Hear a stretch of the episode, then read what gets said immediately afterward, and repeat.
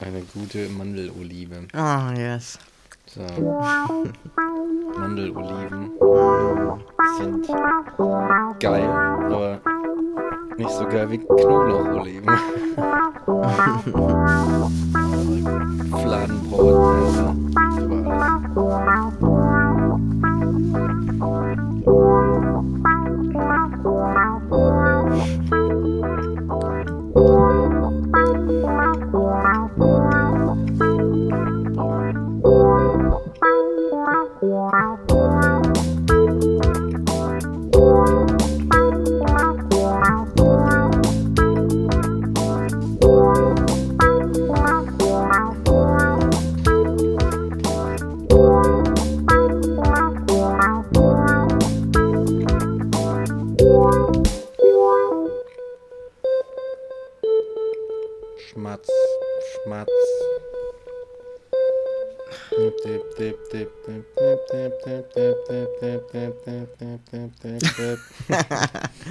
Oh Mann.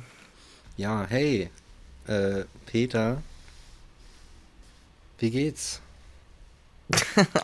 Alles gut? Das ist voll gut. Das ist ja wirklich die Best Performance ever.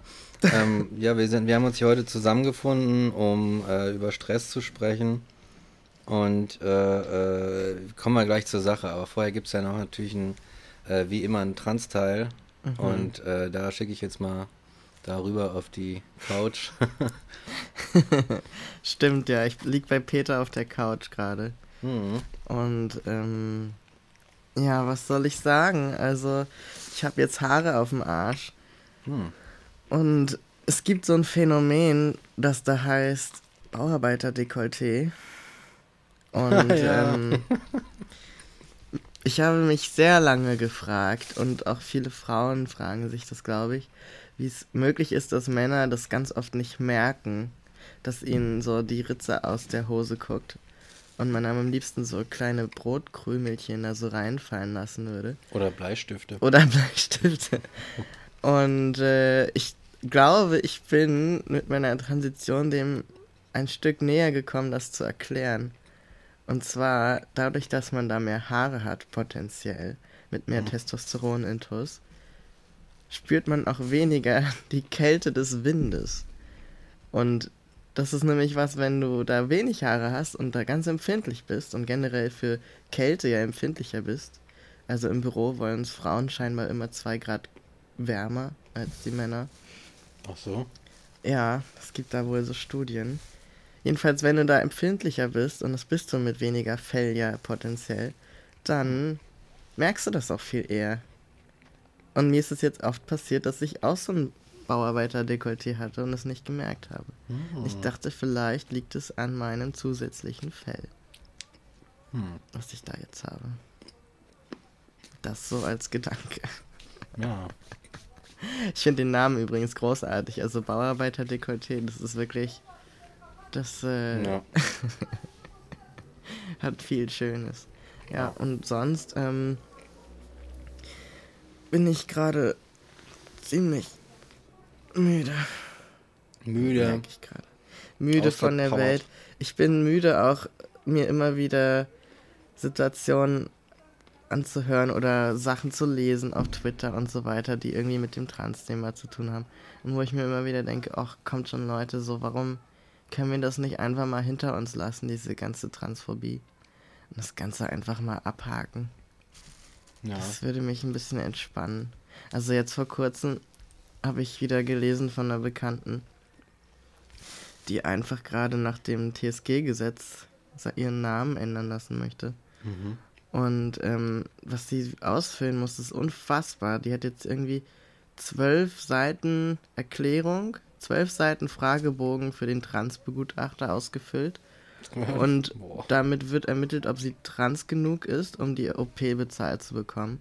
Und jetzt pass mal auf, was da für Dra Fragen drin stehen. Und das sind so Dinge, weißt du, die liest du dann und bist da auch nur im weitesten Sinne von betroffen und denkst dir wieder, fickt euch alle. Also es tut mir leid, das ist meine aktuelle Stimmung gerade. Mhm. Fickt euch einfach alle. Und da sind so Fragen in diesem Fragebogen wie, wie zufrieden sind sie mit der Größe ihrer Wohnung? Oder sind sie mit ihrer sexuellen Leistungsfähigkeit und dann auf eine Abstufung, sieben Stück Abstufungen gibt es, sehr unzufrieden bis sehr zufrieden? Mit, ihr, mit ihrer sexuellen Leistungsfähigkeit, ja. Und das sind so Dinge, also, was, also, ach, das lese ich und dann denke ich mir so, warum? Warum gibt es Menschen da draußen, die sich für sowas rechtfertigen müssen, die, die solche Fragen beantworten müssen? So, was, was. Und dann gibt es gerade diesen Hashtag queer dran. Es gab ja den Hashtag Dichter dran, in mhm. dem halt irgendwelche Frauen oder auch generell Menschen auf Twitter geschrieben haben über Männer, wie ganz oft über Frauen beschrieben, geschrieben wird. Also im journalistischen oder im, im literarischen allgemein.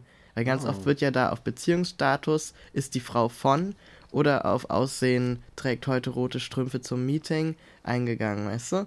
Mm. Und das wurde dann quasi umgedreht. So. Und dann gab es diesen Hashtag auch für queere Menschen, wo dann halt über Cis-Menschen so geschrieben wurde, wie oft über queere Menschen geschrieben wird. Und da denke ich mir so, ja, wenn jetzt so ein Cis-Mensch zum Amt gehen müsste und zwölf Seiten Fragebogen ausfüllen müsste, das wäre schon, das wäre schon krass. Ja, der würde da sagen, das gibt's doch nicht. Was ist das für eine, für eine Behandlung? Wie werde ich nie behandelt? Ja, exakt, ne? Und dann kommt noch so was Schönes. Dann hat sie diesen Fragebogen ausgefüllt und so weiter. Und dann ähm, wurde vom Standesamt einfach der Hausarzt kontaktiert. Also ohne sie zu fragen, vorher wurde einfach der Hausarzt kontaktiert ob das Schreiben, was sie ja eingereicht hatte, auch wirklich so stimmt. Und dann hat der Arzt aber zweimal nicht geantwortet und es nicht bestätigt, dass tatsächlich die Diagnose vorliegt, bei der, und das ist jetzt ein Zitat, die Geschlechtschromosomen, das Genitale oder Gonaden inkongruent sind. Und das sind so Dinge. Okay. Also. Weiß gar nicht, was das ja, eben, Gonaden. Was sind denn Gonaden? So als ob die beim Standes. Warum fragen die vom Standesamt deinen Hausarzt über deinen Kopf hinweg nach solchen Dingen, so eine privaten Dinge? Das ist einfach. Oh. Gibt es ja nicht irgendwelche Datenschutzgesetze, die das äh, unterbinden? Ja, die Person, die wird jetzt wahrscheinlich auch dagegen vorgehen, aber es ist einfach, es wird halt gemacht, weißt du? So, natürlich gibt es gute Menschen bei den Standesämtern, die da einfach sagen, ich nick das ab und bin happy für dich. Und es gibt aber auch solche Menschen und ich denke mir immer so, warum muss man das noch durchleben? So, warum? Und das ist einfach gerade so meine Stimmung. Ja, ich finde es auch, aber so Es ist einfach, ich habe einfach die Schnauze davon gerade voll. Also ganz oft ja. bin ich ja sehr optimistisch in der Hinsicht und denke mir, krass, in Deutschland geht schon richtig viel Gutes. Aber im Moment bin ich wirklich, es stresst mich. Ja, das, das ist so, ist und das ist zum Beispiel, da können wir vielleicht direkt dann zum Thema übergehen, aber das ist so eine Art von Stress, die bestimmte Menschen einfach nie erleben werden. So wie wir niemals den Stress erleben werden, wie es ist, eine dunklere Hautfarbe zu haben.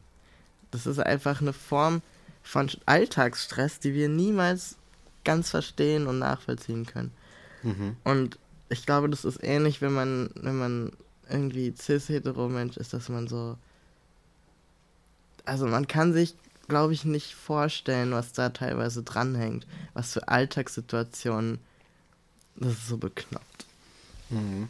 Ich meine. Gucke ich dich kurz an. ja. Wir sehen uns heute gar nicht an. Wir gucken einfach irgendwie ins Leere und labern durch und durch den leeren Raum. Aber was ich gerade noch dachte, ähm, ich finde, es ist ja auch die Situation ständig, dass du, dass es ja doch meistens auch ähm, nicht Trans-Menschen sind, die dann Trans-Menschen beurteilen. Also es ist halt ja. dieses so, du hast die ganze Zeit irgendwie so einen Nicht-Trans-Mensch in Form des Arztes, Standesbeamter und so weiter und so fort, der die ganze, also der die ganze Zeit irgendwie so darüber urteilt, was du darfst und was du nicht darfst. Und ich glaube, selbst wenn man das nicht so richtig wahrnimmt oder so bewusst einem das bewusst ist, hat das trotzdem einen irgendwie äh, also einen psychologischen Effekt. Ja. Einfach. Ne? Es ist schon irgendwie. Es ist schon irgendwie komisch. Ja. Du bist ja die ganze Zeit in so einer, in so einer Beurteilung. Und dann aber noch von so einer Art Overlord irgendwie. Einfach, ne, weil, naja, der ja, du eigentlich weißt, naja, wie will er das nachempfinden? Das ist jetzt, als würde ich jetzt irgendwie anfangen, einfach ähm, zu sagen, nee, ich, ich, mich, mich stört das alles. Ich möchte das jetzt mal bitte regeln, wie, wie Frauen mit, ähm, mit Uterus diese ganze komische hier Menstruationsgeschichte da verwalten. Ich möchte, ich möchte, dass das Ordnung hat. Ich möchte nicht, dass das so irgendwie so und so läuft. So, und deswegen müssen die jetzt immer zu mir kommen und sich irgendwie den richtigen, äh, äh, den richtigen Tampon mit der richtigen Baumwollkonsistenz und sowas abholen und hast du nicht gesehen. Ja. Irgendwie so ungefähr mir das so vorstellen, oder? Ja, exakt. Ich also, kümmere mich mal darum. Genau, genau. Da braucht es ja. immer noch irgendeinen so Typen oder irgendeine Person, die nochmal so von außen beurteilt und sagt, ja, mhm. stimmt, du empfindest richtig, wer du bist. ja, genau. Das ist total bescheuert einfach. Ich meine, selbst wenn, wenn einer kommt und sagt, ich bin, keine Ahnung, ich bin eine Kreuzung aus gefühlt Wolf und Einhorn oder sowas, weißt du? Das ist, das klingt jetzt so absurd, aber ich würde sagen, so, warum soll ich da irgendwem reinreden? Ja. So, es ist doch scheiße. Wie kannst du sonst was für Identitäten ausdenken? Sind jetzt im Laufe der Jahrzehnte immer mehr Identitäten quasi so überhaupt erstmal definiert worden und so, ne? Ja. Aber dann habe ich doch ein Zitat der Woche. Ah, ja. Ich habe ja vorhin noch überlegt, ob das passt oder nicht. Und zwar es ist was ganz Tolles zum Thema Identitäten, wo ich mich sehr drin wiederfinde. Und ähm, das natürlich auch von einem befreundeten Philosophen von uns kommt. Und ähm, dieses Zitat lautet Identitäten. also es geht um Identitäten. Mhm. Ganz allgemein als Begriff.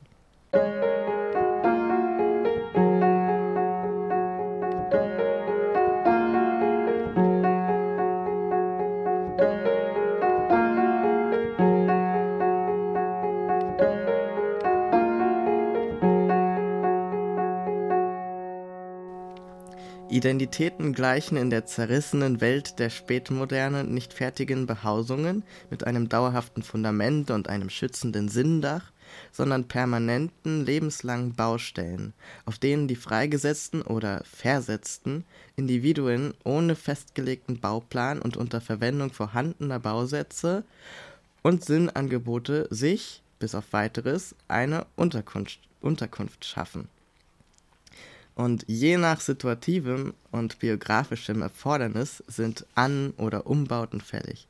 Diese Form spätmoderner Identitätskonstruktion ohne traditionelle Garantien und Sicherungen erfordert eine hohe pragmatische Kompetenz im Bewältigen problematischer Situationen.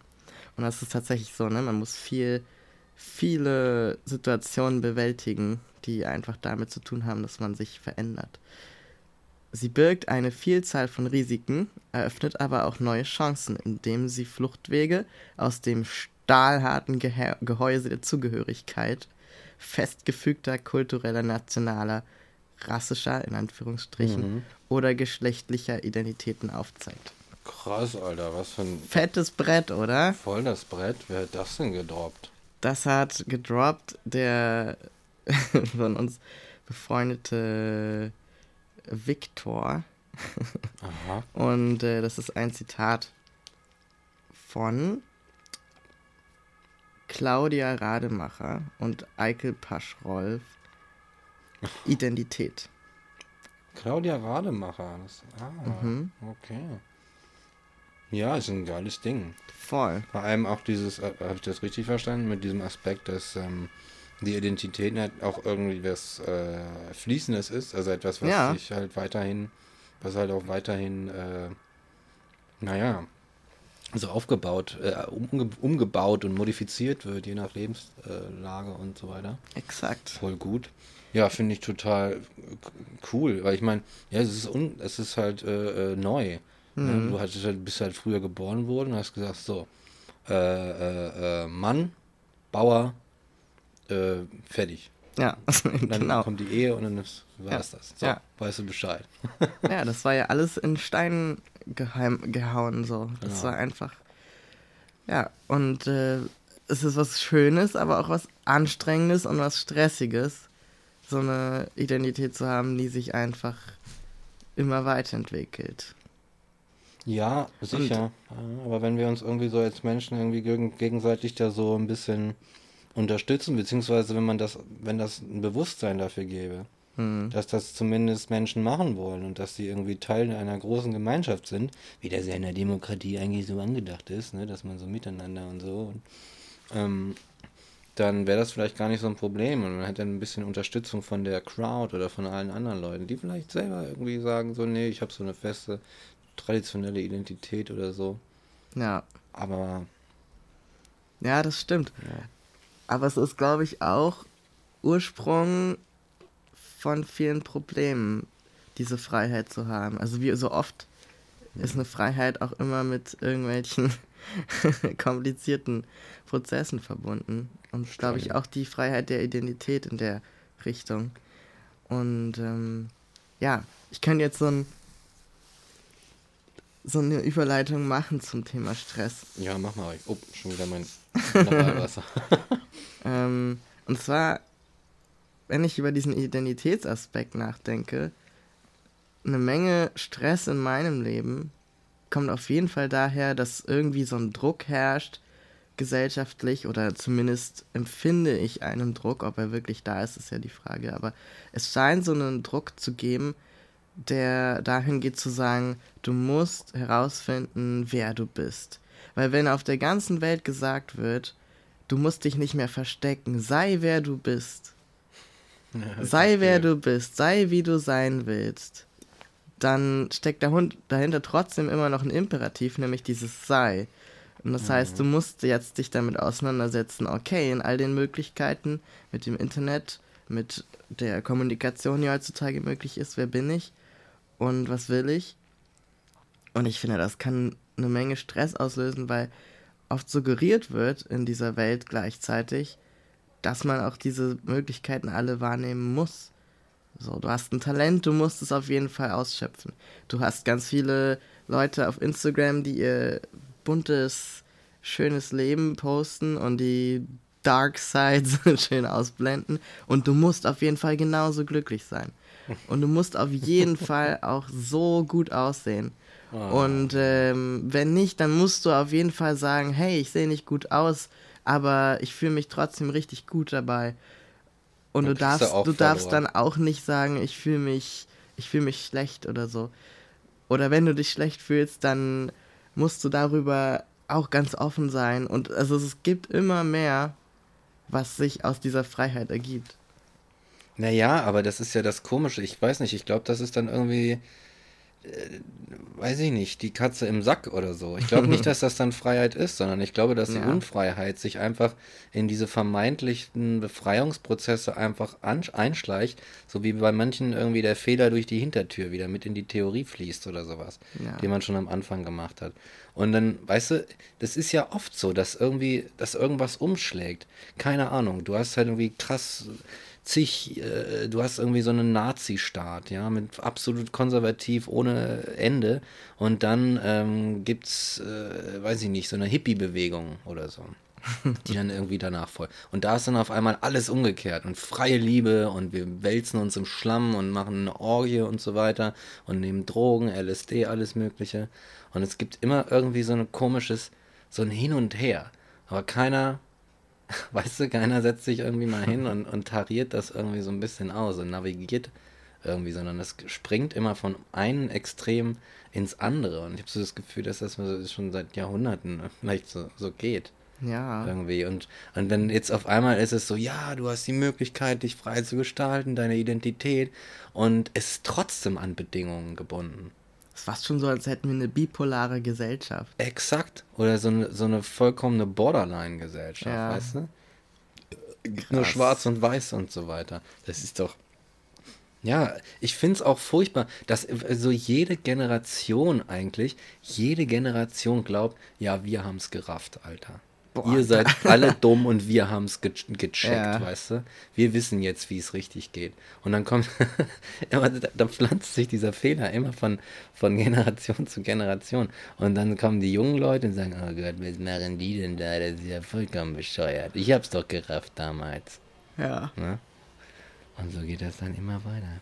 Aber wenn ich gerade so drüber nachdenke, habe ich trotzdem das Gefühl, dass diese Generation oder ich, mit Generation meine ich jetzt in dem Sinne einfach die, die Leute, die zurzeit am Leben sind. Mhm. So zwischen, weiß ich nicht, 15 und, äh, keine Ahnung, 50 oder so oder ein bisschen drüber. Dass die mit zu einer der gestresstesten Gesellschaften gehören, in der, die in der Menschheitsgeschichte so existiert. Die über 50-Jährigen? Generell einfach Menschen, die zurzeit am Leben sind und in dieser Welt aktuell leben müssen und ja. arbeiten müssen.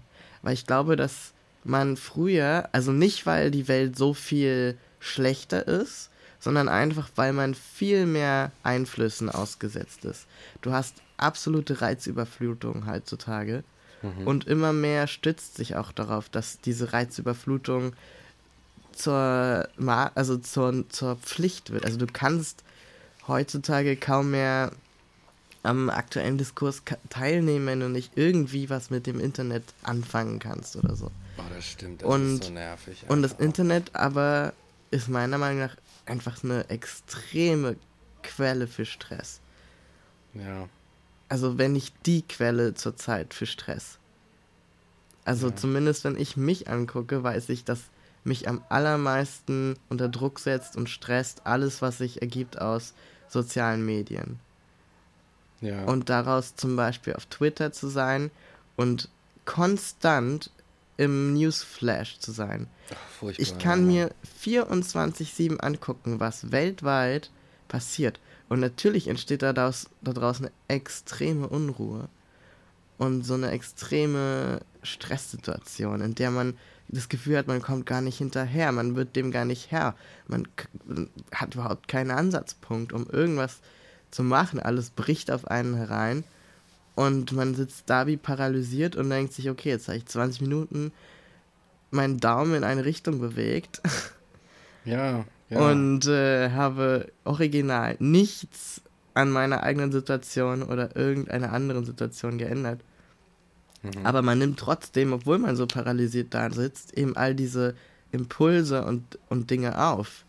So, ja. ich kann in 20 Minuten Internet, bin ich inspiriert, bin ich traurig, lache ich mich tot, fühle ich mich unter Druck gesetzt, fühle ich mich wieder entspannt und bestätigt, indem wir nicht, wer ich bin, fühle ich mich geliebt, fühle ich mich gehasst und so weiter. Weißt du, das geht so schnell. Ja, aber das ist dann auch irgendwie so ein Alles und Nichts. Ja, genau. Scheiß, oder? Ja, aber mein, ja, das Internet ist, äh, das Internet, was du ja heute auf deinem scheiß Smartphone hast und in deiner scheiß Tasche mit dir rumträgst, ist ja so, das ist wie so eine kleine Tür, die du hast und die du aufmachst und dann kommt dir so die Mega-Party entgegen, weißt du? Ja, so genau. eine richtige Hausparty, wo dann, dann fliegen so ein paar Ballons aus dem Bildschirm raus und Konfetti und irgendwer kotzt so an die Seite, weißt du? Und das machst du halt dann auf und gehst in diese Party rein, einfach für 20 Minuten durch alle Räume und kommst dann so voll gekotzt und voll durchgeschwitzt einfach wieder raus, steckst das Ding in eine Tasche und ähm, keine Ahnung, nimmst die U8 Richtung Hermannplatz oder so. Und die ist dann auch wieder richtig voll, oh, weil die davor ist ausgefallen und ja. um dich rum sind nur Menschen und du hast einfach alles und jeden. Ja, das ist gerade mein Zustand. Ja, ich verstehe das. Ich kenne das absolut, dieser Hass, vor allem in der Bahn. vor allem, weil es dann Menschen gibt, die diesen Hass nicht verstehen. Und gerade in der, gerade in der U8, gerade in der U8, wo hast du dann diese ganzen diese Leute. Scheiß U8, diese ey. scheiß U8. Du hast die ganzen, du hast ja alles, jede Schicht und jede Art und Weise von Mensch, die in dieser Stadt sich befindet, ist in der U8. Und zwar aktuell und zu jeder Zeit des Tages. Und dann hast du die Leute, die halt auch denken so, oh, Berlin ist so cool, alle sind so frei und machen Party und deswegen, und das geht und alle sind so voll tolerant und so. Und dann bist du, kommst du einfach von der Arbeit oder fährst halt von einem Termin zum nächsten und da ist irgend so ein Party, so ein Party-Crowd, die denken, sie sind jetzt richtig cool und alle freuen sich, dass sie da sind. Und denkst einfach nur, boah, ich will, dass du nicht mehr existierst, Alter. Ich will, dass du jetzt und sofort aufhörst zu existieren, du ja. Riesenstück. Ja. Dreck, du. Ja. das war auf jeden Fall was für die Taste R. Ja, das glaube ich auch. Ja, ja, ey, aber ey, zum Stress habe ich auch noch was. Ich glaube, so ein bisschen könnte das auch irgendwie an unserer Berlin-Blase liegen. Was? Ich weiß überhaupt nicht, wie Na, du darauf kommst. Wir haben jetzt schon die U8 erwähnt. Und pass auf, ich habe eine Hypothese und mhm. ich möchte, dass mir das bitte jeder bestätigt. Und zwar hat jeder Mensch in dieser Scheißstadt eine fucking Baustelle vor der Tür. Eine fucking Baustelle. Ich glaube, es gibt niemanden, der keine Baustelle vor der Tür hat. Und bei mir ist es gerade richtig extrem. Ich wohne ja eigentlich ganz geil und ruhig, äh, wenn man ruhig geil findet, äh, in Mitte und direkt an der Spree. Und die Spree ist dann die Grenze zu Charlottenburg. Ne? So, und jetzt haben die sich äh, vor, naja, acht Jahren dazu entschlossen, das Ufer neu zu machen, was aber erstmal Berlin-mäßig bedeutete, das Ding für acht Jahre abzusperren. Und jetzt haben sie sich gedacht, naja, ist ja schon, naja, gut, wir können eigentlich mal anfangen. Und haben da so einen riesen Bohrer aufgestellt. Das kannst, kannst du nicht vorstellen. Also eine Bohrmaschine, die irgendwie das durch, den Durchmesser, den Bohrer, der liegt dann auch da immer so rum. So der Bohrer hat irgendwie den Durchmesser von so einer, keine Ahnung, Gebäudesäule oder sowas. Weißt du? Und das Teil bohrt dann immer in den scheiß Sand und macht einen riesen Krach. Wann? Natürlich morgens um sieben. Wann auch sonst. Alter, und dann stehst du auf und den einen Morgen, ohne Scheiß, den einen Morgen wache ich im Bett auf, aber nicht von dem Bohrer, sondern von einem Vibrieren. Die haben da irgendwas gemacht, dass das scheiß ganze fucking Haus vibriert hat. Und ich davon aufgewacht bin, als wäre ich in so einem Mas Massagesessel oder sowas. Weißt du? So richtig schlimm. Alter. ja, da habe ich auch einen Kandidaten hier in meinem Hof, zwar keine Baustelle, aber so einen jungen Mann, der es wirklich sehr genießt, morgens um sieben mit dem Laubbläser die, die drei Blätter, die jetzt in seiner Herbst-Euphorie da schon gefallen sind, irgendwie wegzupusten. Ja, Mann. Und das Ding ist, ich habe einmal so richtig den Böse angeguckt, als ich auch morgens zur Arbeit musste und so dachte, ey, du kannst es nicht irgendwie um eine Stunde wenigstens nach hinten schieben oder zwei vielleicht. Es nützt doch niemandem was, wenn nicht morgens um sieben ein Blatt weniger liegt. So, das ist doch völlig Wurst. Ja. Und er guckte mich dann an und meinte so, ja, das ist halt meine Arbeitszeit. Ich muss halt das jetzt hier machen. Und ich denke so, ich weiß, aber es ist doch scheiße. Echt, ey. Also da ah. kann man doch ah. irgendeine Lösung finden, ey. Oh, und immer dieses Gestresse, ey. Das ist auch wirklich, es ist so lustig. Zum Beispiel, ähm, äh, ich habe letztens von einem Balkon aus beobachtet, das war beim Prenzlberg. ähm, so geil. Da ist so eine, so eine große äh, Straße im Prenzlberg und äh, wo man halt auch so parken, einparken kann. Nicht nur so am Rand stehen, sondern so richtig, wo auf beiden Seiten ne, so richtige Parkplätze sind, wo du nochmal so einen 90-Grad-Winkel einschlägst und dann deine Stunde Karre reinfährst. So, und da ist natürlich immer Halligalli, morgens Lieferverkehr und äh, Busse, beziehungsweise so irgendwelche Fernbusse oder, oder irgendein Scheiß, ja. LKWs ballern da durch und die Leute wollen zur Arbeit. Und dann habe ich, hab ich mal beobachtet, dass, ähm, dass da so ein Auto eingeparkt hat, ganz vorsichtig und langsam. Und auf der einen Seite standen schon drei und haben gehupt und auf der anderen standen schon welche. Und dann war da eine Fahrradfahrerin mit ihrem Kind hinten drauf, das irgendwie so um dieses einparkende Auto rechts überholt, so noch so ein Stück in die in die Parklücke schlenkert und das Kind voll am Shaken hinten drauf, so, weißt du, denken so, oh gut, okay, Mama macht das schon. Und dann schreit, nach diesem Manöver schreit die den Autofahrer an, ob er sie noch alle hätte. So, und ich denke mir so, hast du, guck mal in den Spiegel, Alter, du hast, was hast du denn da gerade gemacht? Du hast dein Kind hinten drauf, ey, das fliegt gleich irgendwie äh, durch, durch den halben Prenzelberg, weißt du? Alter, die ja, Leute sind irre. Aber Mike, im Prenzlauer Berg haben Mütter doch immer recht. Oh ja, das stimmt. Das darfst das du ja nicht vergessen, vergessen an dieser Stelle, ne? so. Ja, ja. Ich bin auch auf diese Person, die hinter Autos, während sie einparken, einfach so durchflitzt. Hm. Aber ich weiß dann, dass ich selber auch in den Spiegel schauen sollte. Ja. Überhaupt Fahrradfahrer sind irgendwie so die, die äh, weiß ich nicht, die suizidalsten Mitbürger dieser Stadt einfach. Was machen die denn hier? Sind die, also wirklich, also das ist so, das geht über Mut hinaus und ist einfach schon im Bereich Wahnsinn. Wirklich, ohne Scheiß. Ja, ich, okay, guilty is charged. ich fahre halt auch super gerne wie so ein richtiger Rowdy. Das ist so mein Kick. Das ist so, weißt du, andere, hm. die, die schmeißen sich irgendwas und gehen irgendwie richtig hart feiern oder weiß ich nicht genau, gehen klauen in irgendwelchen verlassenen Gebäuden oder brechen ein im Supermarkt oder so, ne? Und ja. ich fahre halt Fahrrad ohne Helm in Berlin. Das kommt aufs Gleiche hinaus. Ja, äh, bei der Gelegenheit. Äh, War eine Alltagslobby. Lobby für den. Bulldog. Hm. Ja, was denn? Achso, nee, das, was ich gerade gesagt habe. ich warte und denke mir so, achso, okay, alles klar. nee, ja. nee, nee, nee. Aber tatsächlich habe ich noch was. Du bist ja, äh, hast ja erwähnt, dass wir in dieser Berlin-Blase sind. Mhm. Und das stimmt, sehr, sehr, sehr, sehr stark habe ich das letztens gemerkt. Habe ich mich auch mit einer Freundin drüber unterhalten, dass es tatsächlich in Berlin zumindest und generell glaube ich bei Leuten zwischen 20 und 40, sage ich mal, mhm. zu sagen, dass man ja so busy wäre. Das ist so on vogue. Ja, oh, das ist so ein, das ja. ist so ein Statussymbol, weißt du? Du hast nicht mehr, heute zählt nicht mehr, ob du die dicke Karre hast, also kommt drauf an, welches Metier du gerade ansprichst, aber sagen wir mal so, weiß ich nicht, Berliner, die irgendwie Studenten sind oder fertig studiert haben, irgendwelche Freelancer sind und so, dann, dann nützt es nichts, um zu punkten, wenn du sagst, ja, ich habe die fette Karre oder ja, ich habe ein fettes Haus in Brandenburg oder mhm. ja, ich habe irgendwie mein fettes Penthouse, weil es sich eh keiner leisten kann. Mhm. Aber was halt richtig zieht, ist zu sagen, ja, tut mir leid, ich kann nicht, ich bin so busy, ich kann nicht zu deinem Geburtstag kommen, ah, tut mir leid, ich kann nicht an dem Tag irgendwie mit dir was essen gehen, so, ah, ich muss so viel machen, ich bin so busy hm. und dann sich darüber zu beschweren und so weiter. Aber das machen halt irgendwie alle und es ist so ein, das ist so ein unausgesprochenes Ding. Und es ist im Grunde auch so, eine, so ein absolutes Beschönigen von Workaholics. Also Workaholics im Grunde haben es ja nicht so gut.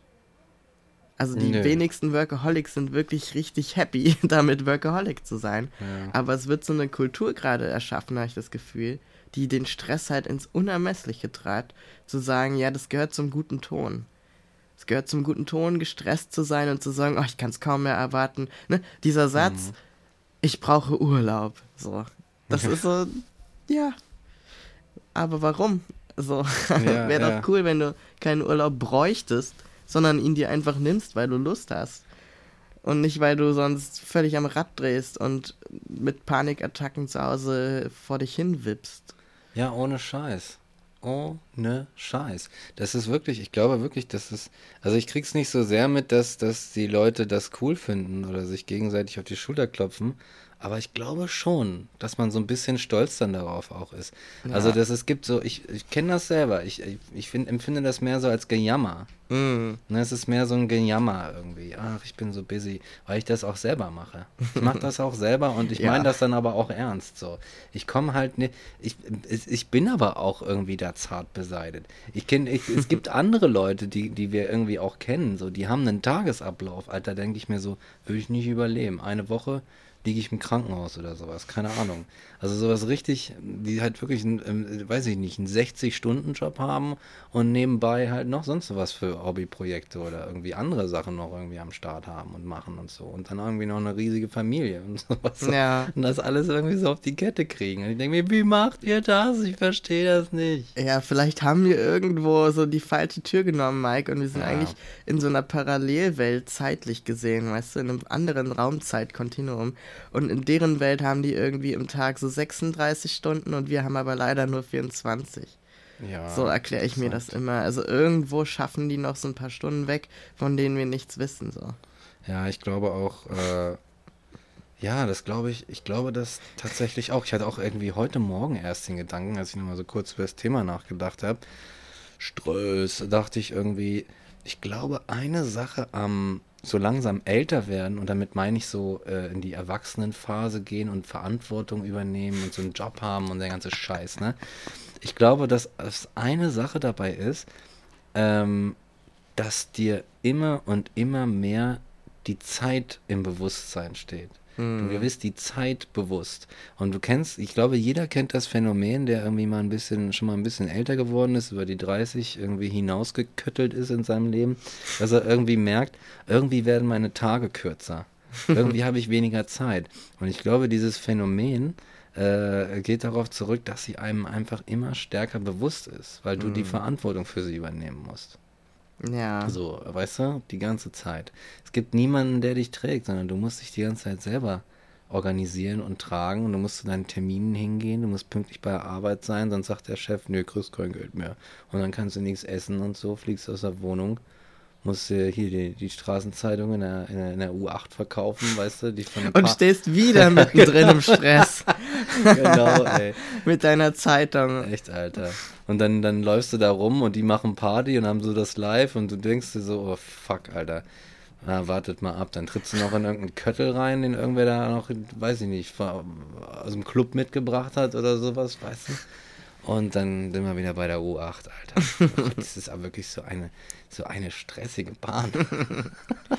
Diese Ja. Linie, Alter. Was ich da schon alles erlebt habe. Ja, aber das ist auch ein Grund, warum ich beispielsweise Fahrrad fahre und dieses Risiko auf mich nehme. Da bin ich wenigstens alleine, weißt du? Da bestimme ich das Tempo. Und Ja. da fahre ich lang, wo ich will. Und ich kann auch die Seitenstraßen fahren, wo kein Schwein ist.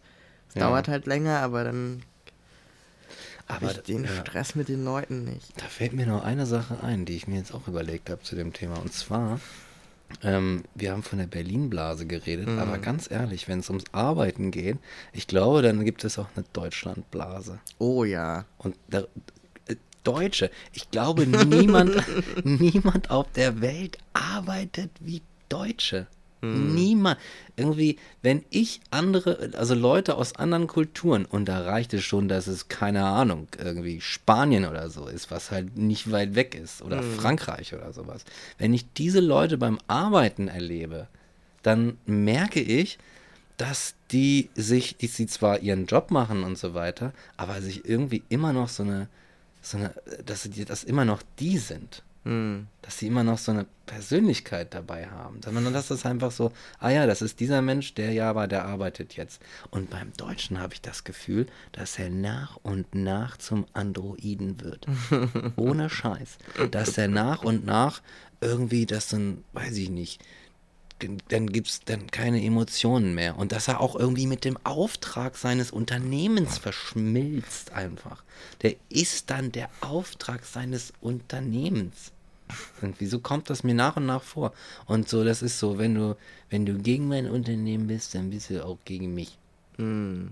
So, und dann gibt es halt Leute, die sind irgendwie so, weiß ich nicht, die so ein bisschen übertreiben und dann irgendwie sagen, naja, äh, so geht das hier aber nicht.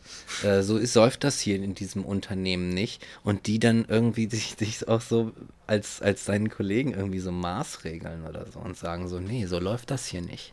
So läuft das hier nicht in diesem Laden. Und du musst dich bestimmt mal hier verhalten, wie man sich zu verhalten hat. So. Und dann kriegst, dann wächst auch dein Druck und du denkst so, oh scheiße, okay, die, äh, äh, ich dachte, wir sind jetzt hier wenigstens noch auf unserer Ebene irgendwie Buddies oder sowas. Aber sind wir denn gar nicht.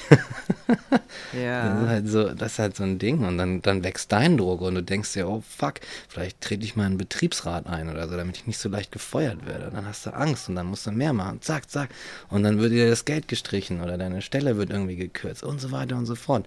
Der Stress bauscht sich und bauscht sich auf, glaube ich, so im Laufe des Lebens.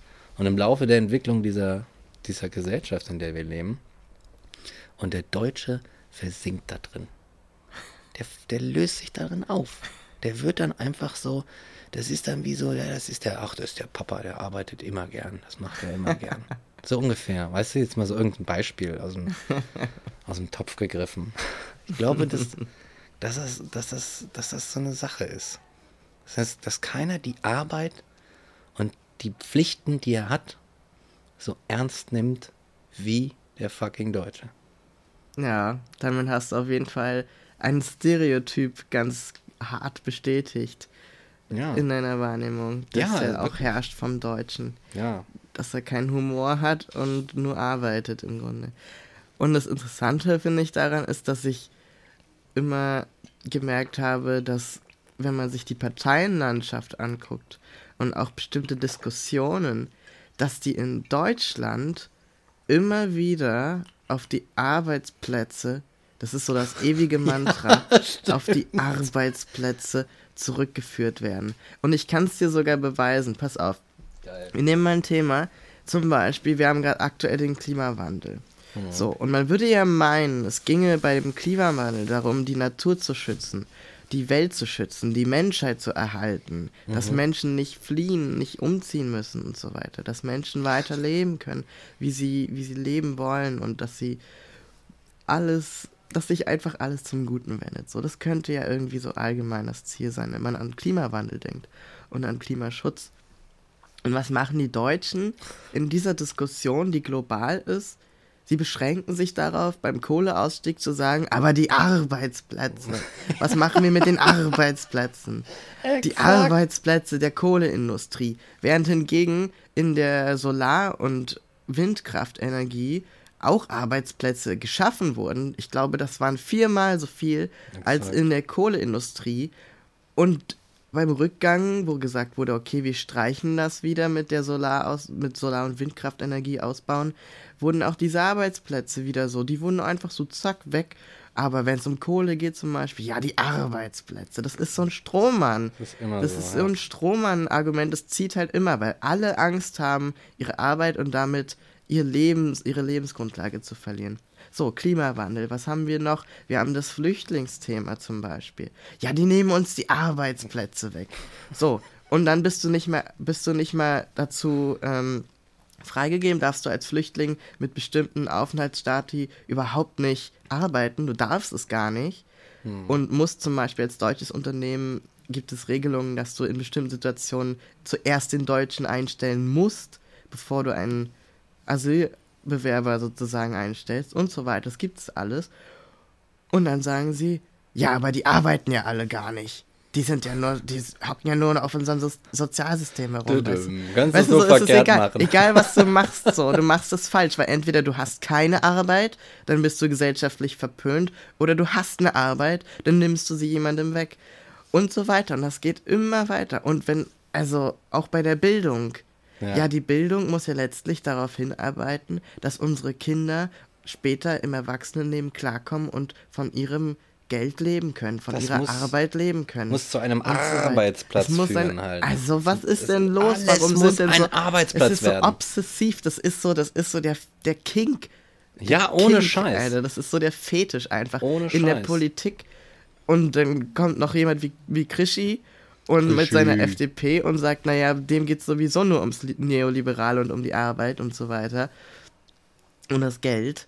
Und ähm, das, ey. das ist dann, läuft aufs Gleiche hinaus. Aber wirklich diese Fokussierung auf Arbeitsplätze in der deutschen Politik, Ja. die ist mir schon oft aufgefallen. Also ich würde einen Abstand davon nehmen zu sagen, die Deutschen als, als Menschen, weil ich kenne auch viele Menschen, die deutsch sind und sagen, boah, Arbeit, ich meine, guck uns beide an, wir sind auch deutsch.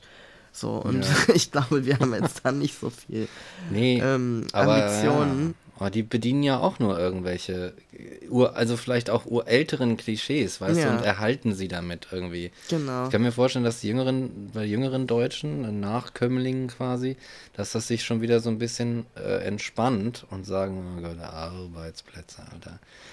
Ja, was ist so das ewige Mantra? Es ist wirklich, ich Furchtbar, glaube, Alter. die sitzen alle, es gibt irgendwo so Bilderberger Konferenz, weißt du, die sitzen dann alle Politiker in einem Haus und, und machen so, hm, Arbeitsplätze, Arbeitsplätze. Ja, ohne Scheiß, Alter.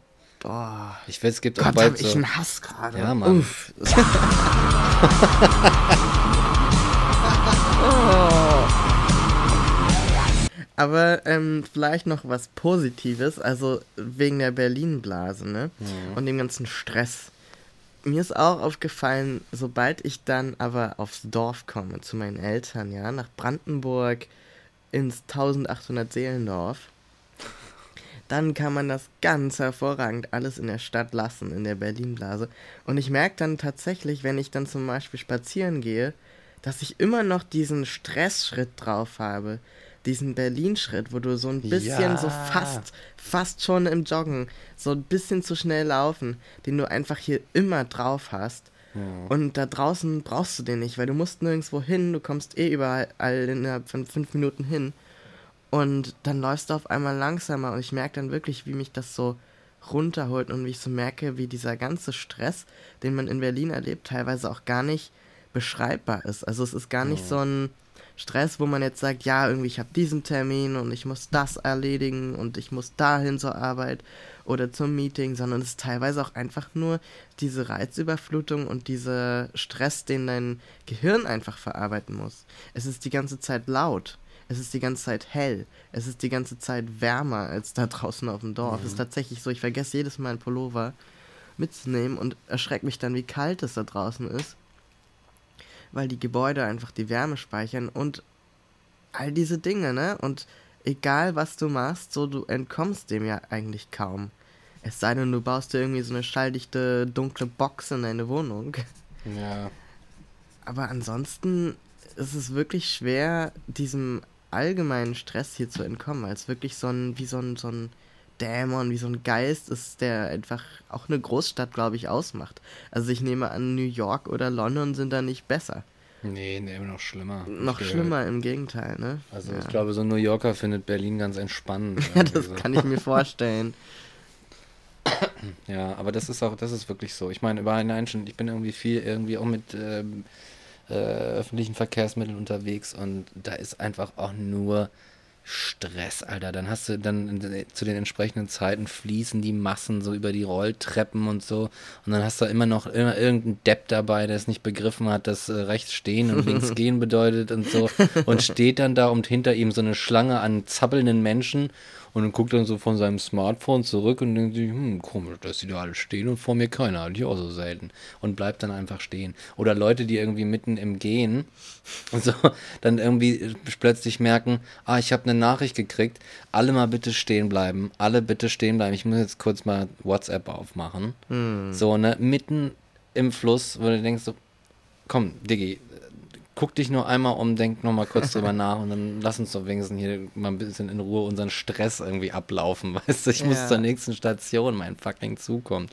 Das, ja. Ja, man nimmt das auch auf, wenn Ja, andere genau. Leute diesen Stress haben. Also wenn man selber entspannt ist oder gerade eigentlich nichts zu tun hat, aber dann ist da so ein kleines Kind und das schreit und die Mutter weiß nicht, wie sie damit umgehen soll.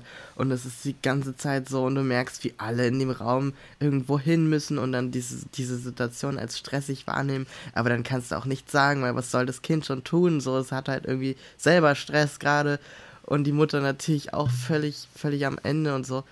Und du denkst dir so, krass, so, dieser, dieser Stress ist gar nicht meiner, aber ich empfinde ihn halt trotzdem. Ich nehme ihn ja wahr, ich sehe ihn ja. Ja. Und es ist sehr schwer, sich davon zu lösen und zu sagen, ja, juckt mich alles nicht. So, stresst mich alles nicht. Weil man ja auch irgendwie mitfühlt und immer irgendwer da ist um einen rum, wenn da so viele Menschen sind, der gerade einfach mal gestresst ist. Ja, gerade bei Eltern also, oder, oder Mütter, weißt du, um die so rumlaufen. In der Bahn oder so. Ich habe das, wie oft habe ich schon irgendwie einer Mutter mit ihrem Kind gegenüber in der Bahn gesessen, äh, gesessen und dann schreit das Kind oder es will irgendwas und irgendwann treffen sich so, treffen sich so die Blicke von dir und, und der Mutter und du siehst irgendwie nur so ein ganz leises Help me. Irgendwie, weißt du, hol mich hier raus, bitte. Ja, Und- I'm dead inside. oder so, oder dieser, kennst du dieses Meme mit dem Hund, der im brennenden Haus sitzt und sagt, this is fine. genau so, ey. Das ist es, ey. Das, genau das ist das. Und Ja. ah, dann siehst du, dann siehst du so viel, so viel Versagen und so viel, so viel, ach, Gewalt irgendwie auf der, Ja. ne, allein schon, du musst ja nur Bahn fahren und es ist Ja. ja immer irgendein Obdachloser mit, mit dir da drin. So. Immer. Und der verkauft eine Zeitung oder er isst was oder er denkt sich, ach, ich lege mich jetzt hier hin und penne einfach mal eine Runde. Ist halt kalt draußen. Irgendwas ist immer. Ne? Ja. Und du bist die ganze Zeit mit Elend und, und, und ähm, Misery und Pain irgendwie konfrontiert in dieser Scheißstadt, die eigentlich ganz schön ist, wenn man, Ja. wenn man drüber nachdenkt. ja, das muss man, glaube ich, in Kauf nehmen, ne, wenn man in einer Großstadt ist. Ja, auf jeden Fall, klar. Aber was auch nicht zu verachten ist, dass man dann sich mal dem entzieht und eben mal rausfährt nach Brandenburg oder wenigstens zumindest irgendwie in den, in den Grunewald oder so. Irgendwo, wo es so ein bisschen mehr Natur gibt, ein bisschen mehr Entspannung, weil Stress ja auch krank macht. Also Ja. darüber haben wir ja auch schon uns so oft unterhalten, dass man ja eigentlich genau dann, wenn dein Körper so merkt, boah, ich habe richtig krass Stress. Ich muss ganz, ne, ich bin mega gestresst, so. Dann hat der Körper so zwei, zumindest bei mir hat er so zwei Modi. Der eine ist, okay, es ist extrem wichtig, dass ich jetzt funktioniere. Ich schiebe das alles beiseite und, und überlebe das. Oder ich werde einfach wegen des Stresses sofort krank und kann gar nichts mehr machen. Ich hole mir jetzt mit Gewalt die Entspannung, die ich brauche. Ja, und dann und dann bist ja. du so, musst du eigentlich deine Arbeit abgeben oder du musst eigentlich zu diesem wichtigen Meeting, auf das du seit zwei Monaten hinarbeitest und dein Körper sagt so, nope und haut dich einfach weg mit der übelsten Angina und Ja. am besten noch Migräne und weiß ich nicht alles. Ja. Und Allergie ist natürlich auch genau in der Woche ganz hart und so weiter. Und kickt dich halt voll, sodass du dich zwingen musst, zu Hause im Bett zu liegen und nichts zu tun. Genau. Das macht Oh. bei mir auch immer mit, äh, der Körper macht's mit Migräne. Sagst du, weißt du was, fick dich. Jetzt liegst du halt. Alter. Ja, genau. Und kotzt du jetzt halt. Da kannst du schon mal, so da kommt immer so diese Aura und ich sehe einfach einen Hälfte nichts mehr und dann sagt er quasi so, hol dir schon mal das Eimerchen, mach ein bisschen Wasser rein. In einer halben Stunde geht das Kotzen los. Du und dann kennst es ja hier. schon. You ja. know the drill. Ja, es ist Die- krass, ne? Oder du hast halt so, funktioniere ich oft, dass ich dann in der Stresssituation eigentlich ganz gut funktioniere, weil arbeiten geht ja immer, wie wir Hm. wissen, ne? Arbeiten Ja. geht ja immer. Und ähm, dann funktioniere ich, aber dann, wenn ich Entspannungsphase habe, zum Beispiel der Klassiker, warum wird man krank im Urlaub in den ersten zwei Tagen? Hm. Weil dein Körper merkt, aha, jetzt kann ich mal voll auspacken. Du hast mich hier wie Scheiß behandelt. Du hast mir jeden Tag fünf Stunden Schlaf gegeben und schlechtes Essen mit vielen Kalorien und weiß ich nicht was, kein, kein bisschen Vitamine. Jetzt zahle ich es dir halt heim, ne? Jetzt kommt die Rechnung. Wenn du halt dich entspannst dann, ne? Und das ist bei mir oft so. Dann habe ich meine entspannte Phase und dann BAM! Dann geht's richtig los. Liegst du flach. Genau, Alter. Ich bin dann ganz froh, dass es irgendwie, wenn es, ich es gibt bei mir auch so zwei Optionen. Gibt es halt die Erkältung oder Grippekrams oder so, ne, und halt die Migräne. Aber die Migräne ist halt ein, ein Tag und dann ist wieder vorbei. Ja. Das ist halt wie so eine Komplettreinigung. Als würde halt alles, es geht alles raus. Weißt du, der Körper es macht irgendwie so alle Fenster auf und sagt so, ich habe Schnauze voll, schmeiß alles raus. Weißt du, wie so eine klischeehafte irgendwie Ehefrau. Kennst du dieses komische Ding, wo, das, wo dann irgendwie alles aus dem Fenster gesch geschmissen wird? Oder so. So ein Quark. Ja, das macht auf jeden Fall mein Buddy. Aber ich würde auch ganz gerne nochmal zu den Arbeitsplätzen. So. Die das ist einfach Arbeitsplätze. das Thema, Mann. Arbeitsplätze. Ja, und wie wir wissen, auch Hitler hat Arbeitsplätze geschaffen. Ja, da gab's Arbeit. Und Da gab es wenigstens Arbeit, da war keiner arbeitslos. Genau, und in der DDR gab es auch Arbeit. Alle hatten Arbeit. Aber der hat, ich glaube, der, der Deutsche hat irgendwie so eine komische pathologische Fixierung auf Arbeit einfach. Ich glaube, das ist das Problem. Und ich weiß nicht, ob das anderswo so ist, aber es ist wirklich dieses, ich kann dir sagen, dieses komische, ja, aber die Arbeitsplätze, das habe ich schon in den 90ern die ganze Zeit gehört in den Nachrichten. Das ist so eine alte Nummer. Leute, lasst euch mal was Neues einfallen. Es ist, es ist so frustrierend, dass du dir die ganze Zeit diese Scheiße mit den Arbeitsplätzen anhören musst. Weißt du, es gibt doch noch was anderes im Leben. Aber alle denken, also das ist irgendwie wirklich wie so ein, das ist so ein Stockholm-Syndrom. Ohne Scheiß.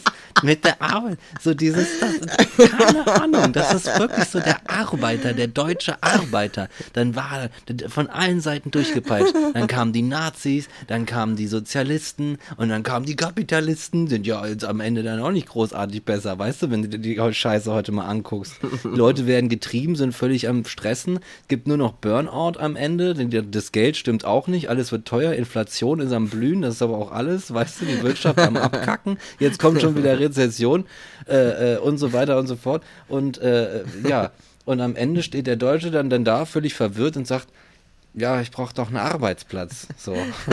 Was ist, kriege ich einen Arbeitsplatz? Weil das wird irgendwie so dieses einzige, so dieses rudimentäre, ja, so, so ist mein Überleben. Es gibt so, Anders geht's nicht. es gibt so noch diese Ernährungspyramide, ne? Und bei den Ja, Deutschen ist einfach so in der Basis ist, so, ist irgendwie so Reis und, und Wasser und Ja. Brot und ein Arbeitsplatz. Ja, genau. Oh, Eigentlich weh. ja, so Kartoffelbrei und Ja, Kohlrouladen und Rotkohl und ein Arbeitsplatz. Ja, Rotkohl und ein Arbeitsplatz, Alter. Ja. Das ist so. Echt. Mehr brauchst du nicht zum Glück.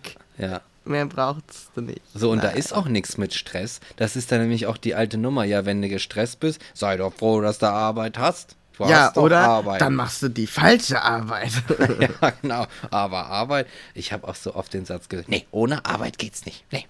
Ja. Nee, ohne Arbeit geht es nicht. Ja. Ja, aber dieses, ach, da sind wir wieder beim Thema Arbeit. Ne? Ich Aber, weiß. aber es ist halt, es ist halt wirklich ein zentrales Thema einfach äh, beim Deutschen. Ja. Er kriegt halt irgendwie so nervöse Zuckungen, wenn, wenn irgendwas mit dem Arbeitsplatz ist und so. Und du wirst ja auch die ganze Zeit gelüncht, ne? Wenn du irgendwie, wenn du irgendwie keinen Arbeitsplatz hast, so wie der, der, der Mensch sich das vorstellt, der, dann, dann denken die, ah, ist irgendwas komisch, glaube ich, mit der oder dem. Hm. Irgendwas ist da komisch. Die hat gar keinen Arbeitsplatz. Rick, die hat gar keinen Arbeitsplatz. Oh, ja, Was stimmt. machen wir denn da? Oh Gott, Hm. Alter. Kriegt euch mal ein mit euren Arbeitsplätzen. Stresst mich nicht. Echt, ey. Ich drück gleich nur mal hier die Taste sonst, ey. Ja, genau. Dann gibt es gleich nochmal einen Rant. Echt, ey. Ja. Schön. Stress ist wirklich. Bringt das Beste in uns heraus. Ja.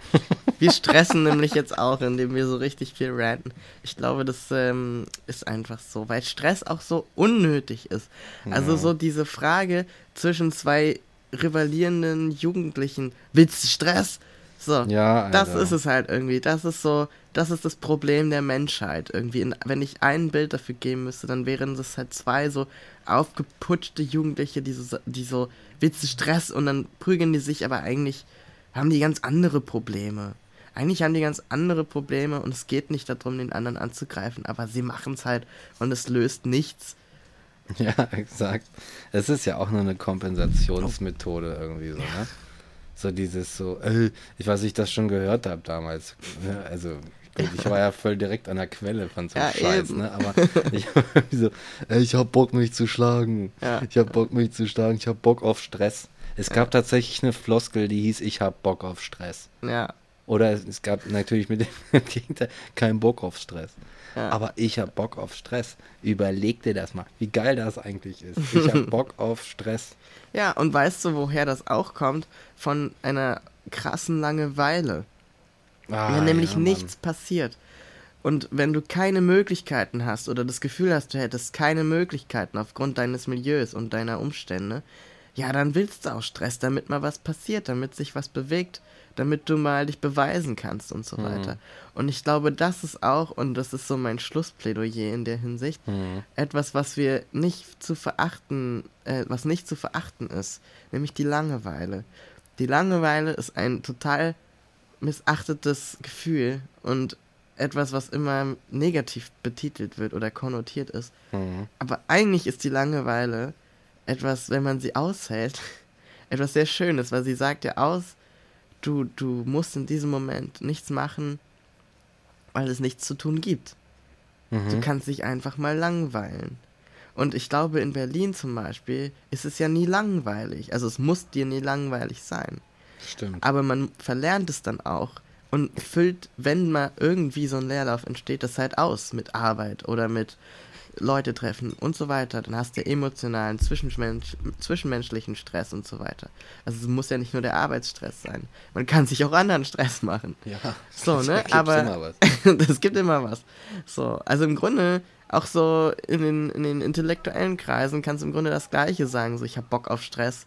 Und das sind dann halt andere Situationen, aber es entsteht irgendwie wieder sowas, wo man sich in eine Situation begibt, weil man die Langeweile nicht aushält. Und ich glaube, es würde Menschen besser gehen, wenn sie Langeweile mal wieder ein bisschen pushen würden. Mhm. Leg dich einfach mal irgendwie auf eine Wiese, nimm dein Smartphone nicht mit, Boah, nimm deinen Termin, schwer. ja, nimm deinen Terminkalender nicht mit, nimm kein Buch mit. triff keine Freundin oder keinen Freund, guck dich auch nicht um, leg dich einfach dahin und guck die fucking Wolken an. Und mach das mal nicht 10 Minuten, sondern so eine massive Stunde. Boah. Und langweile dich einfach mal hardcore. Was glaubst du, was da passiert? Da geht, ich glaube, da gehen bei vielen einfach so richtig viele Lampen an. Ja, ich, glaub, glaube das ist nämlich auch. Also so auch unangenehm. Ja, Ne? Also, dass viele Leute sagen, ich kann hier nicht weiter liegen, Alter. ja. Stress ist ja letztlich auch einfach eine willkommene Ablenkung. Ja. Ja, exakt. Also so ein Fluchtpunkt halt. Und na gut, da sind wir beim Workaholic, ne? Der halt irgendwie sagt so, okay, es gibt da Konflikte in mir, es gibt da so Sachen irgendwie und dann habe ich vielleicht sogar ein paar Wünsche und weiß nicht so richtig, äh, ob ich die, äh, warum und wie ich die befriedigen soll und so weiter und so fort. Oder, oder das ist so unmöglich, irgendwie das irgendwie da, hinzubekommen. Ich flüchte in die Arbeit. So, Ja. dann muss ich das nicht spüren. Dann muss ich da so ein paar Sachen einfach nicht spüren. Und wenn ich sie spüre, dann ist es problematisch, weil, es, weil mich die, diese Empfindung dann einfach zu, auch zum Handeln treibt. Und ich glaube, das ist so dieses zappelige, dieser zappelige Moment, dass so die ganzen, die ganzen Wünsche und, und Empfindungen, die auf, die auf der Strecke bleiben, dass die einfach wieder hochkommen, wenn du auf der Wiese liegst und zu den Wolken guckst ohne Smartphone. Und dann merkst du aber, ah, scheiße, da muss ich eigentlich was tun. Wenn ich da nichts tue, dann tue ich mir selber weh, quasi. Wenn ich da tatenlos bleibe. So. Und äh, dann ist das ja so allgemeiner Trend, würde ich sagen, in unserer Kultur generell, zu sagen, na, weißt du was, ich mache einfach die Symptome stumm.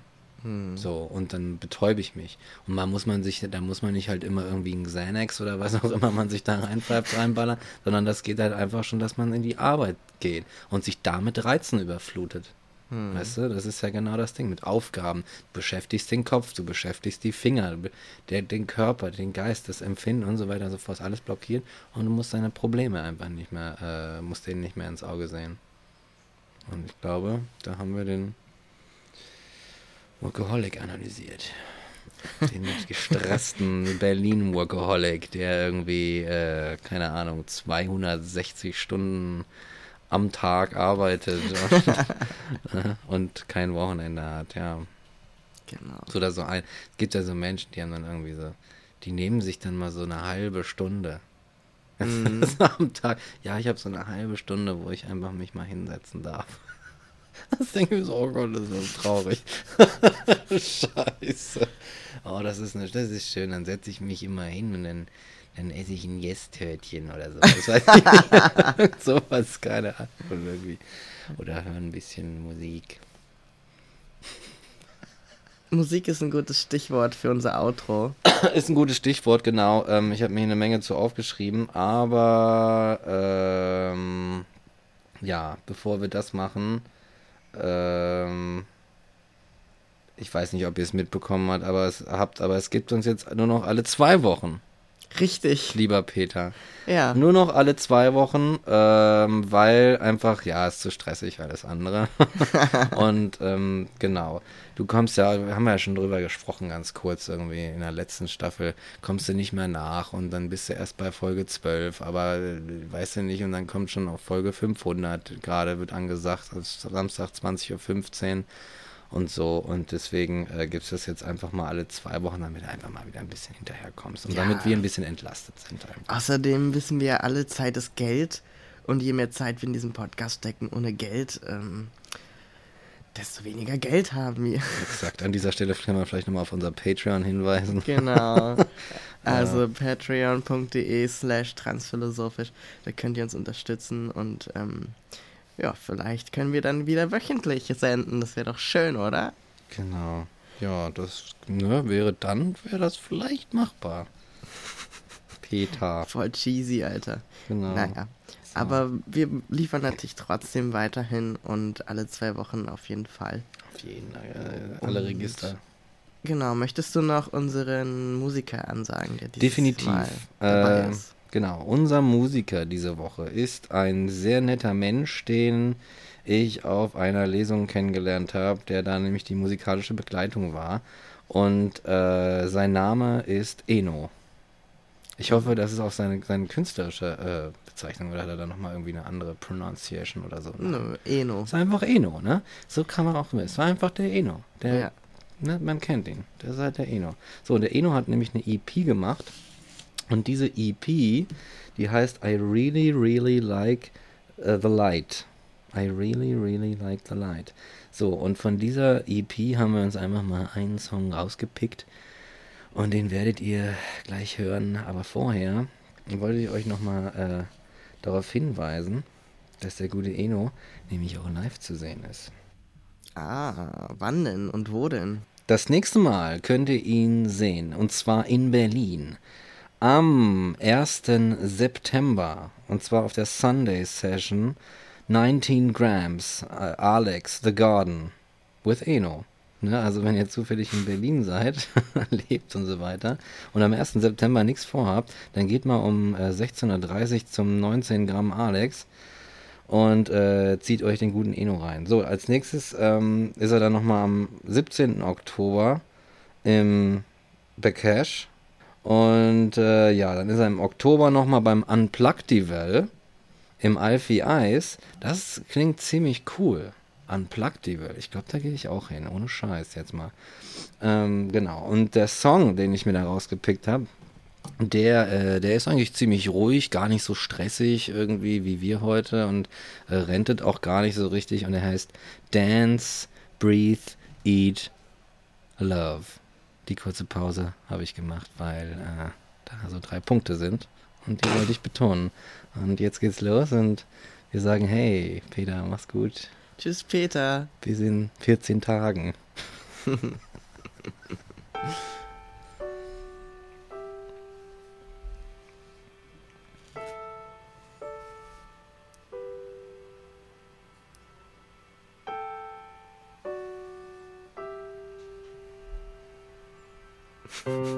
gut zum Runterkommen jetzt. total, ne?